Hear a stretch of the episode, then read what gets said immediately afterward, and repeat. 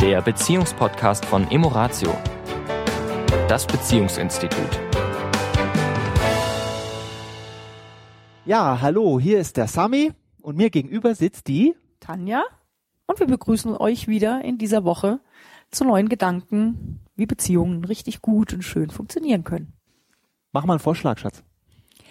Na, wir greifen ja gerne die Dinge auf, die ihr uns schreibt. Wir kriegen ja viel E-Mails auch. Wir sind sehr, sehr positiv erfreut, dass doch da viel Resonanz kommt. Und natürlich auch viele Fragen, Dinge, die äh, ja die Paare da draußen eben bewegen und die wir gerne aufgreifen. Und ähm, es war ein Thema jetzt, ähm, was uns, wo wir auch drüber gesprochen haben, dass eben eine Frau schrieb, was mache ich denn, wenn mein Partner eben ja recht distanziert ist? Und ich mir in der Beziehung einfach mehr, ein bisschen mehr Nähe wünsche, auch mal, ja, einfach zu hören, was den anderen bewegt und was er gerade denkt und wie es ihm geht und dass viele Menschen innerhalb einer Beziehung sich einsam fühlen. Ja, das ist ja auch ein Feedback, was wir viel auch in, in Seminaren und Coachings bekommen. Sagen, wir sind zwar ein Paar seit langem zusammen und klappt im Prinzip auch alles ganz gut und trotzdem fühle ich mich allein in der Beziehung, weil ich so vom anderen gar nicht so wirklich viel mitkriege. Und was kann ich denn da tun? Eben ohne auch in dieses Thema ja Druck und und Ärger und ja was ja nicht zu einem Ergebnis führt. Was kann ich da tun? Ich kann mich erinnern, ich war auf einem Vortrag in Österreich, da ging es um Statistiken, wie viel Paare im Durchschnitt in Österreich und in Deutschland miteinander sprechen. Und da kam eine Statistik, ob die jetzt glaubwürdig ist oder nicht, kann ich nicht überprüfen. Dann hieß es, in Deutschland sprechen die Paare am Tag im Schnitt acht Minuten miteinander. Äh, in Österreich waren es zehn Minuten. Das klingt auf den ersten Moment als sehr, sehr, sehr wenig. Ist es auch sehr wenig. Und es kommt natürlich auf die Qualität auch mm, an. Ne? Das ist der Punkt. Wird, wird, ich, über, ja. wird über Logistik gesprochen. Wer bringt die Kinder wohin und wer räumt auf und wer macht morgen dies und wer macht übermorgen das?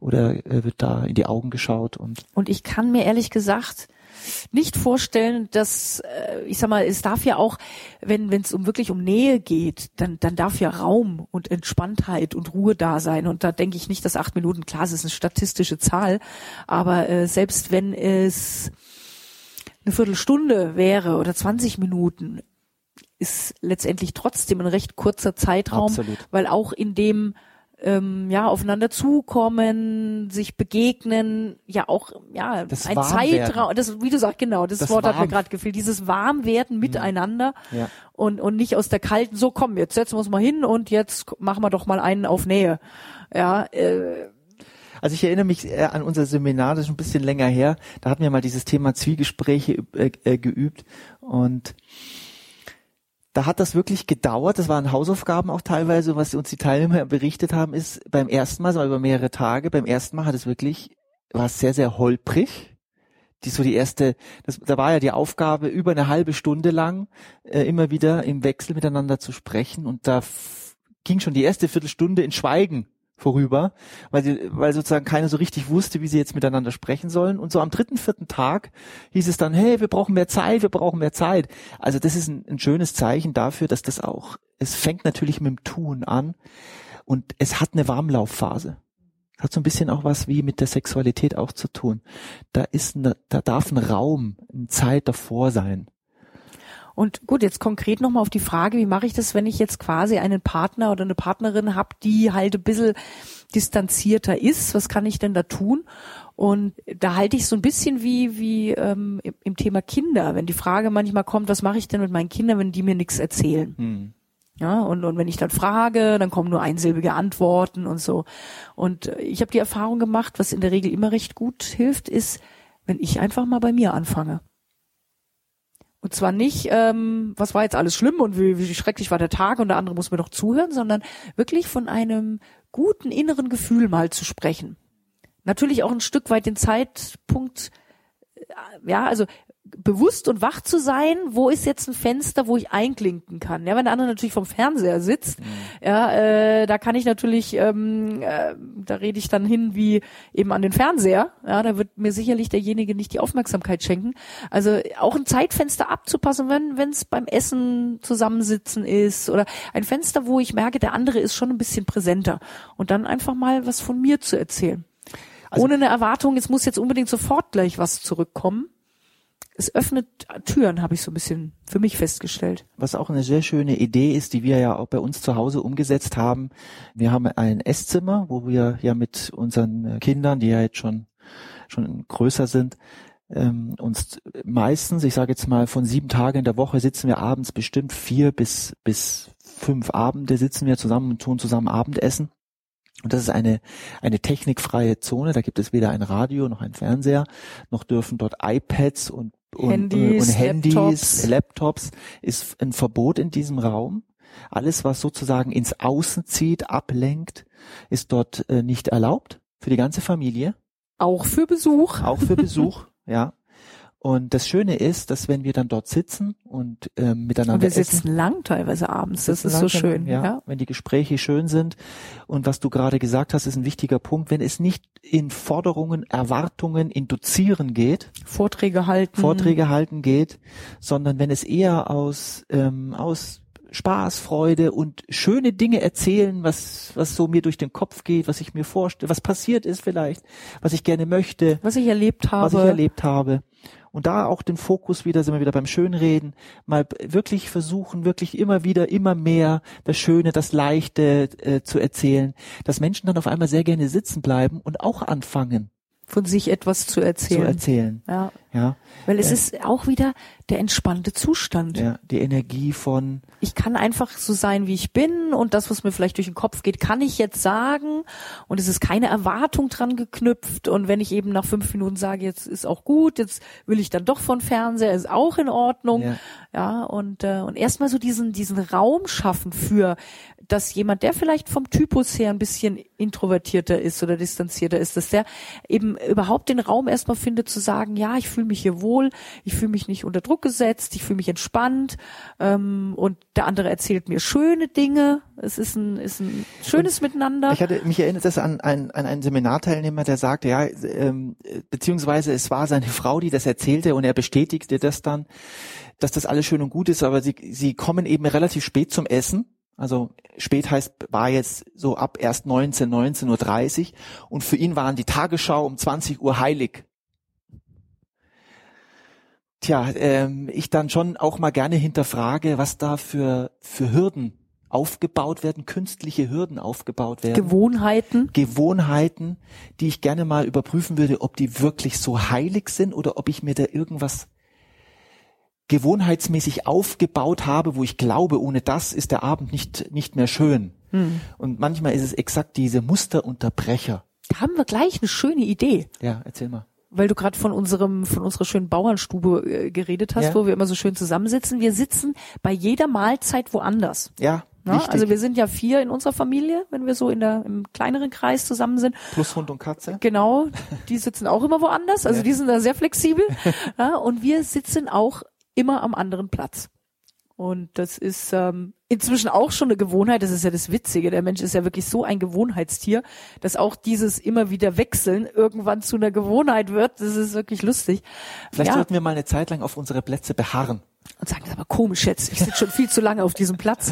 Ja, also es ist faszinierend, wie, wie schnell das Gehirn aus einem Trampelpfad eine Autobahn macht in unserem Gewohnheitstun.